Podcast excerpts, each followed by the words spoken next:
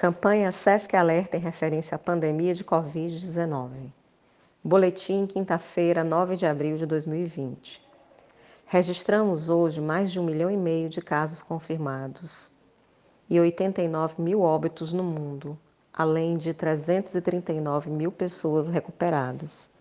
Os Estados Unidos têm um recorde de mais de 1.970 mortes em um único dia.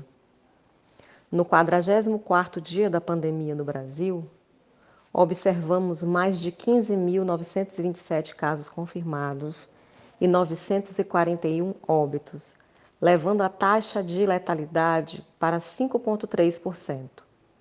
O Maranhão ocupa a 12ª posição no cenário nacional, com 293 casos confirmados. Destes, 243 na capital São Luís e 50 em municípios do interior do estado.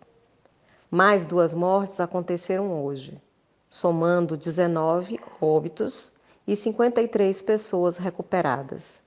Permaneça em casa. Siga as recomendações das autoridades de saúde locais.